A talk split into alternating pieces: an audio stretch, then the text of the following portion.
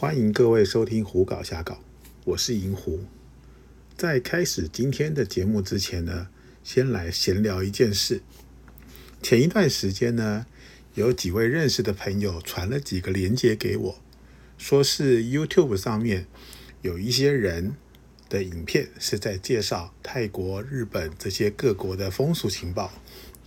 银狐看了之后，以后发现哇不得了，在这个里面呢，的确有一些说的是蛮有料的，但其中呢，也有非常大的部分其实根本是在胡说八道，甚至有那种整个节目里头讲的东西呢，全部都没有自己亲身的体验过。听得起来就知道是拿一些网络上找得到的资料，或是看着别人在网络上写了些什么，就来掰成一集节目的这种东西。这样的节目会有什么样的问题呢？它就是会给人家很多错误的情报，特别是日本的部分。由于呢，大多数日本的风俗店其实还是不太接外国人，或者是说不接不会说日文的外国人。因此呢，这些节目很多人在做的时候，其实根本就没有真正的进入日本的风俗店过。因此呢，说出来的事情错误百出。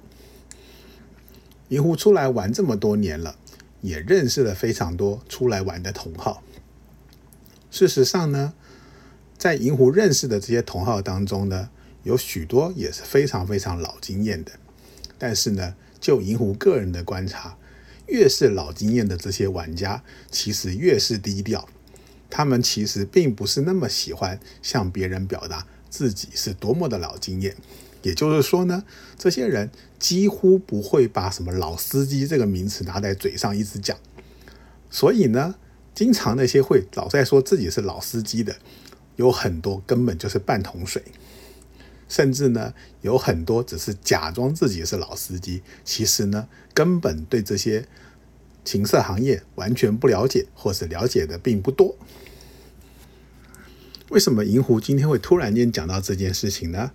是因为呢，今天的这集节目，银狐又要开始回来讲日本的风俗店的事情。在之前的节目当中呢，银狐曾经有提到过。一些日本的风俗店的事情，也介绍过一些日本的风俗店。那么这些呢，银狐介绍过的风俗店，大多数都是所谓的合法的，也就是说呢，是在日本的法律允许之下经营的风俗店。银狐也说过，在这些风俗店当中，其中只有 Soplan 这个东西是有真正的合法的本番服务。但这里所说的合法本番，其实也只是在法律的条文之下的漏洞。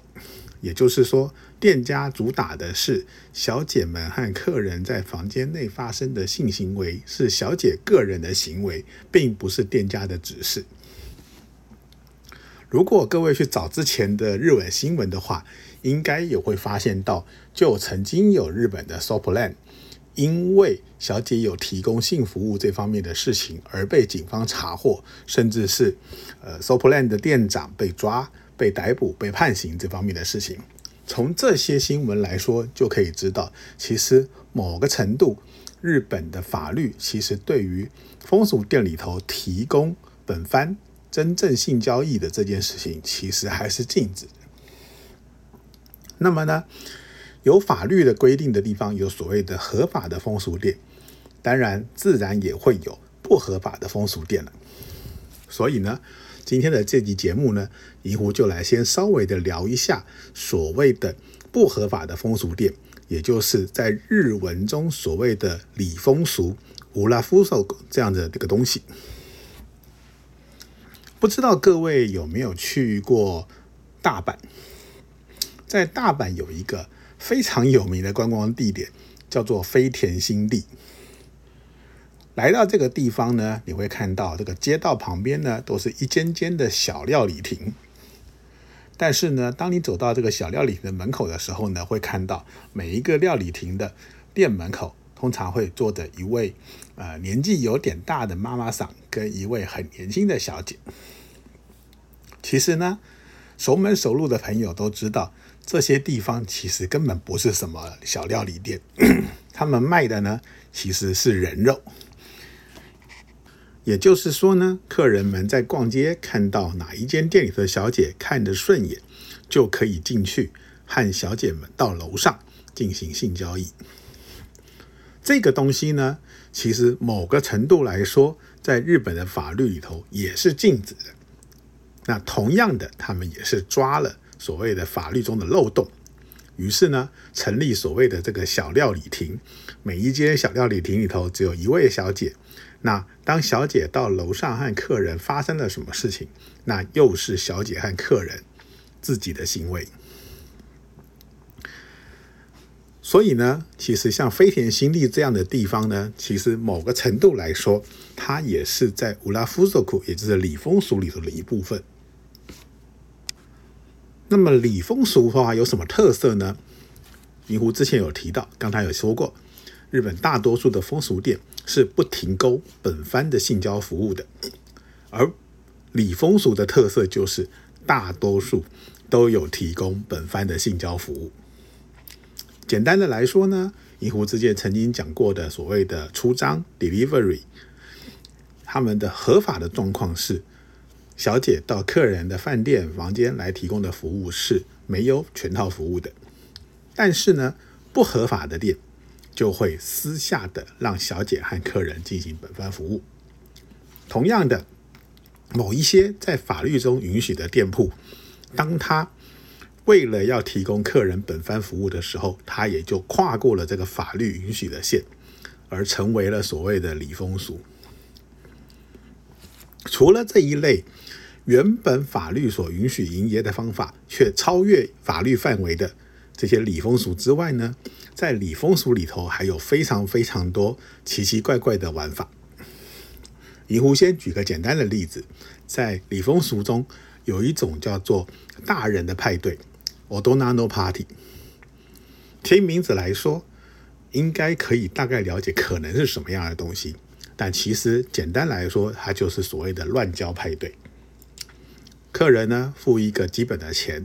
大概是两万五、三万、三万五这样的一个金额，就可以来到这样的场所，待大概两到三个小时。然后呢，在这个时间内，客人可以和这个场所所提供的好几位小姐中的几位来进行性交。这个 Odonano Party 这个东西呢，还蛮有趣的。几乎个人呢，当年在日本的时候，曾经想了办法进了其中的一个去玩过一次。那他呢，很需要日文的沟通能力，所以呢，你不会说日语的话，基本上可能在沟通的那一关，也就是联络的第一关就会被刷掉。那这个部分呢，银狐未来会有机会的话，会找时间做一节节目来讲讲这件事情。那现在呢，再回到所谓的礼风俗这件事情。那刚才有说过啦，礼风俗因为有提供本番服务，所以呢，它在本质上它是不合法的。那不合法的东西呢，它就不能像合法的店铺那样大肆的宣传，不可能打广告，不能干嘛。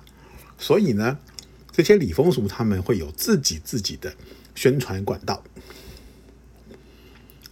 在银狐刚开始去泰日本玩的时候呢，那个时候还没有什么智慧型手机，手机上网呢也是属于非常非常少的人在使用的东西。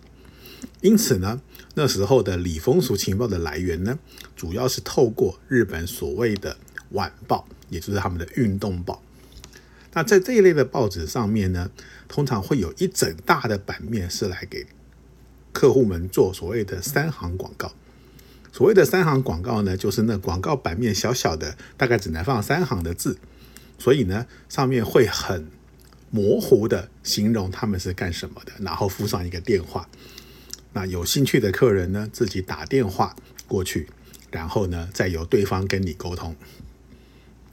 除了这个三行广告之外呢，当然那个时候一些所谓的网络留言板呐，也是常常可以收集资料的地方。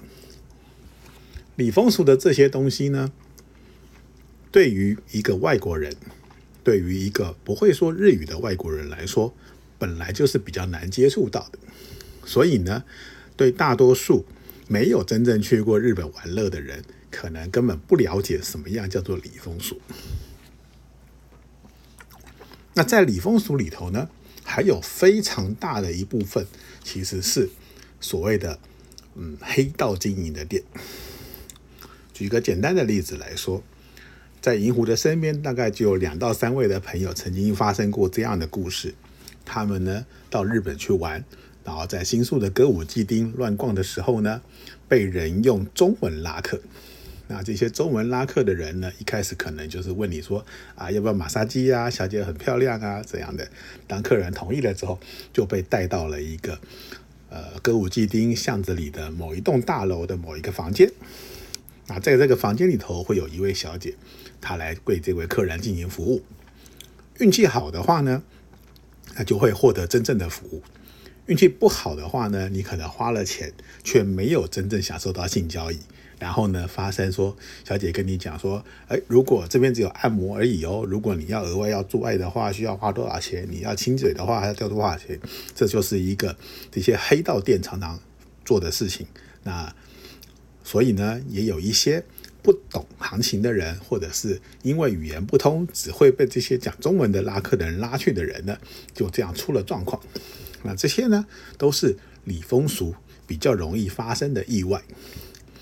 也因为呢，礼风俗会有这么多这么多的状况，所以呢，通常语言不通的人呢，银狐也不会建议他到日本去找这些奇奇怪怪的地方来玩乐，特别是那些在路上随便抓的客人来拉客的那些人，因为你要知道的是，在日本的相关法条规定里头呢，也有规定这些合法的店家他们的拉客的范围。也就是说呢，大多数合法的店家，他们的工作人员只能在店门口一个小小的范围内进行拉客的行为，因此绝对不会跟着客人在街上跑来跑去，然后到处在找有客人这样的状况发生。这个正所谓呢，有光明的地方就会有黑暗，有合法的风俗店呢，就会有不合法的风俗店。礼风俗之所以它会一直都存在，就是因为日本的合法风俗店还是无法提供本番服务。那在大多数的客人想要享受本番的状况之下，就只会转往这些奇奇怪怪的礼风俗。各位应该听过援助交际这样的一个名词。其实呢，援助交际这个东西呢。在日本也非常非常的流行，他们有所谓的我们称之为初会系的网站，叫 DIK 的这个网站。那在这样的网站上面呢，其实有非常多的小姐，其实也是在找客人的。啊，当然也很容易发生意外，例如小姐的照片和本人不符，当你以为你叫到了一个漂亮的妹子的，结果来了一个恐龙的状况，其实在这类型的网站很常发生。